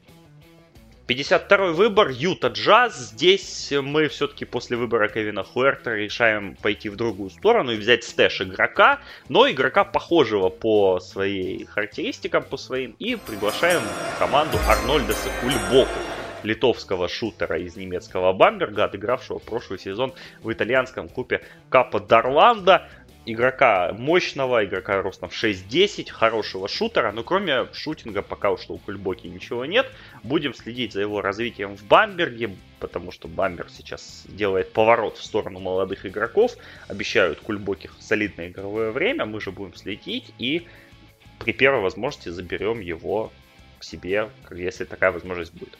53-й пик Оклахома Сити. Нам нужно перестать мучить Рассела Вестбрука и найти наконец-то человека, который сможет адекватно его заменить. И наш выбор пал на Девонта Грэма из Канзаса. Очень интересного, талантливого игрока, которому уже 23 года. И в принципе из-за этого он и упал на драфте так сильно. При этом он реально показал, показал, что он умеет играть уже сейчас, он умеет бросать, он умеет созидать. И, в общем-то, если нам нужен человек на 10 минут, который э, сможет просто банально не испортить картину, то Грэм это очень интересный кандидат. Э, ну, а если не получится с Грэмом, то, в принципе, 53 пик это не такая уже большая цена за ошибку.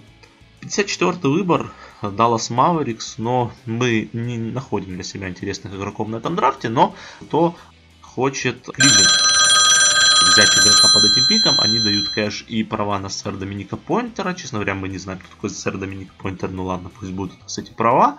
Но Кливленду нужны, как я понимаю, различные интересные проспекты, которые с, смогут уже в новой команде двигать команду и стараться ее не опустить в самые низы. В общем, Кливленд делает свой выбор.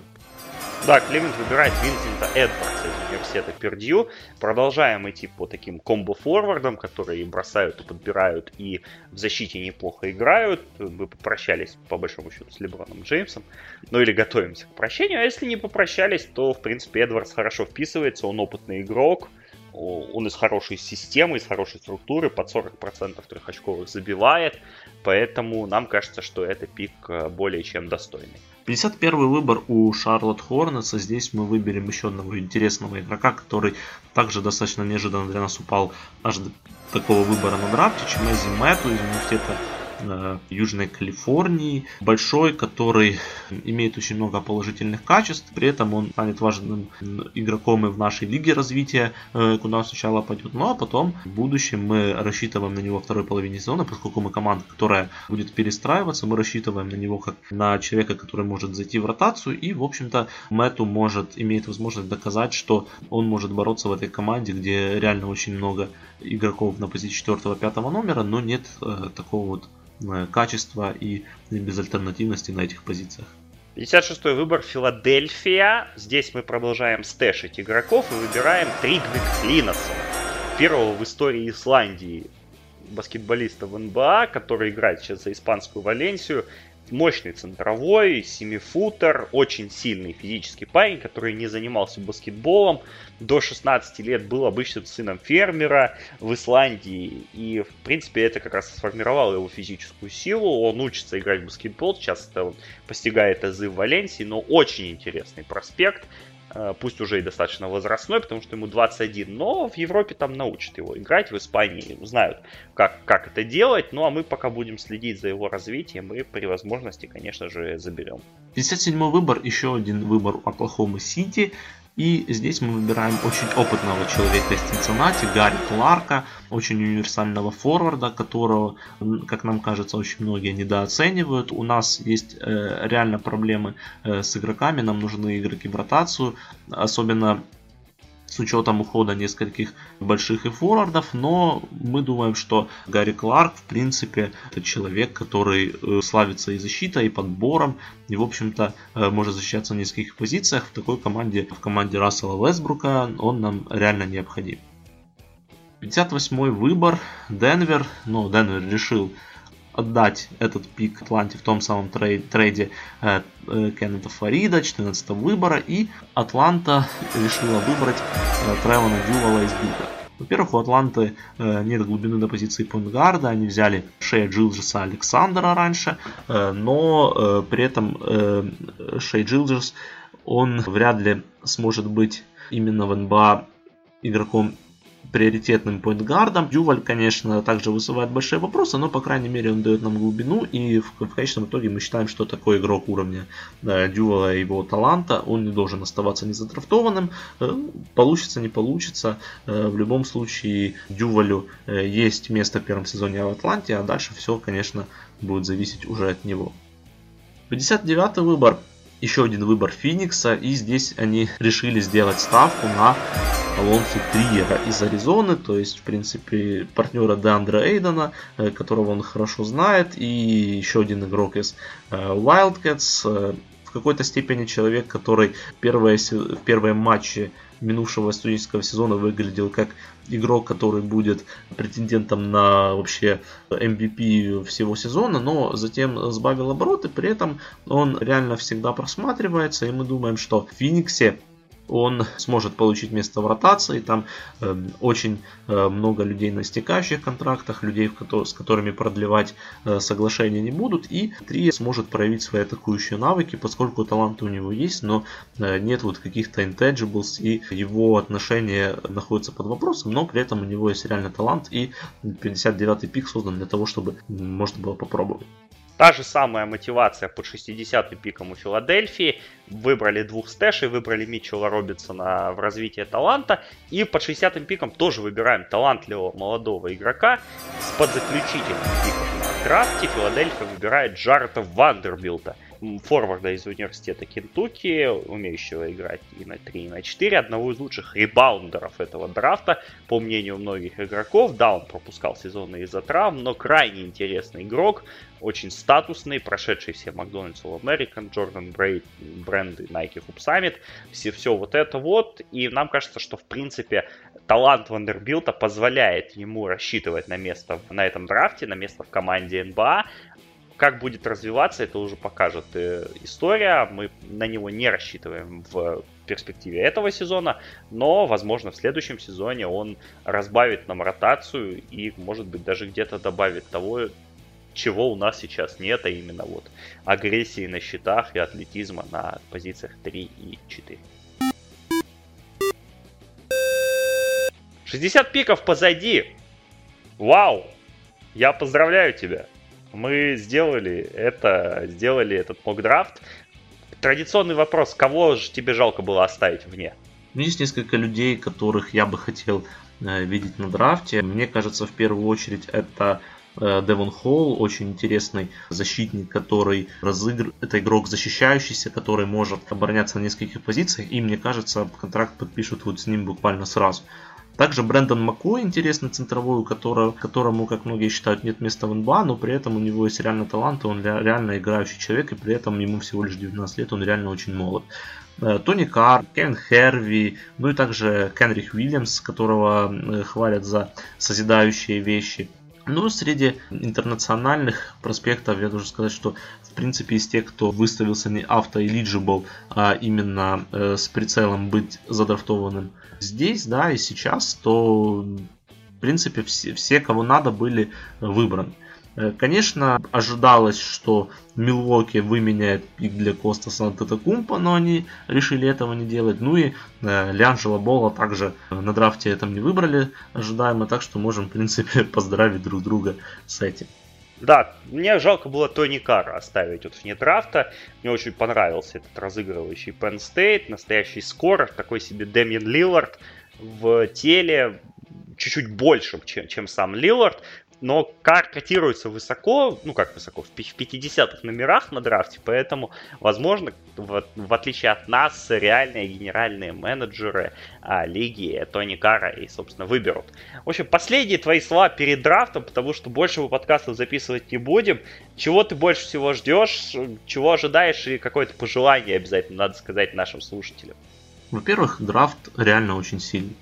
Я это понял еще тех времен, когда вот начинал делать первые моки, когда там первые, пер, первые разы присматривался ко всем игрокам, я понимаю, что ну там десятка, да, она в общем-то плюс-минус как и обычно, но вот дальше, начиная там 20, 30, 40, 50 пики, там уже реально идут игроки, которые в принципе могут задержаться в лиге.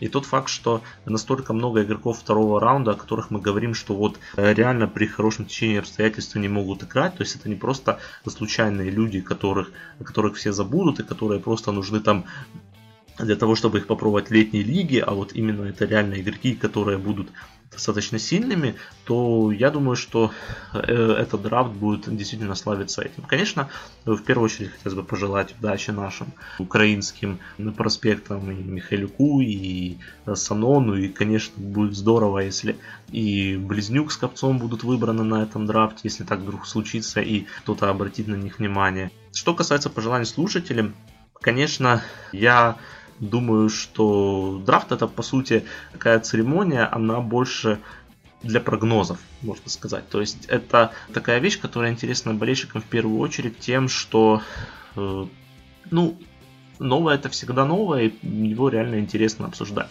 Поэтому, если вам, как болельщикам определенному клубу, не нравится выборы, вы по нему очень скептически строены, дайте просто время людям, и они, генеральные менеджеры, как правило, э, знают, что они делают, и, например, э, некоторый скепсис, который выражается, он не всегда оправдан. Мы помним прекрасный пример Джейсона Тейтума в прошлом году, один из самых скептических пиков прошлого драфта, и какая-то оказалась в итоге большая победа для Бостона.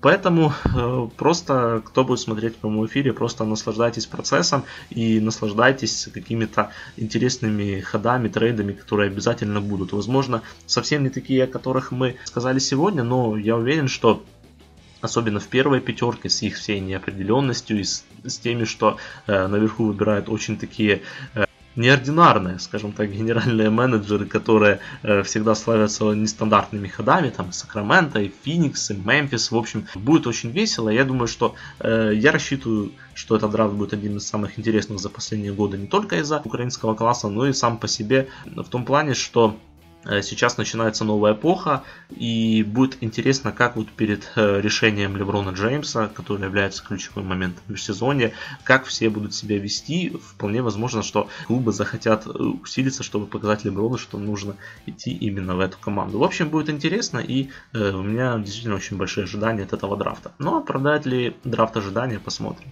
Присоединюсь только к твоим словам. Ожидания большие, новое всегда привлекает новое всегда интригует, и за этим новым мы будем смотреть. Драфт ночь 21 на 22 июня. Всем украинским проспектам еще раз удачи. Уже желали им. Я знаю, что некоторые из них нас слушают. Поэтому, пацаны, давайте, надо. Мы будем заканчивать наш мок-драфт. Простите, что получилось немножко длинно. Немножко в стиле наших знаменитых кроссоверов. Но уж простите, мы очень много времени положили на изучение этих проспектов, на игроков и вот этот весь предрафтовые моменты, которые постарались сделать интересными для вас. Призываю еще раз, кто пропустил послушать наши подкасты 5 случайных проспектов, еще есть несколько дней. На конкретных игроках вы можете там остановиться, послушать, что мы говорили о них там в январе, феврале, марте. Наши мок-драфты предыдущие, там, где мы детально останавливались на сильных и слабых сторонах конкретных людей. И здесь, ну, финальный мок-драфт, он такой, какой есть. Андрей Углаченко, спасибо тебе большое еще раз. Да, всем спасибо за то, что слушали на протяжении всего сезона. И всем пока. Я же призываю вас подписаться на наши подкасты на SoundCloud, на YouTube, в Твиттере, где, где вы только хотите их получать. Э, следите за обновлениями. Чемпионат мира по футболу в разгаре. Блог Бундеслига.ру фигачит буквально как из пушки каждый день. Мы тоже присоединимся с ребятами, с моими коллегами из Киева, возможно, какие-то вещи сделаем. Ну и итоги драфта ждите сразу же в пятницу, получается, уже мы постараемся для вас их максимально оперативно записать. Это был наш мок-драфт ежегодный. Надеюсь, еще увидимся. С вами Александр Прошут и Андрей Глаченко. Провели его для вас. Всего доброго, всем пока и смотрите драфт.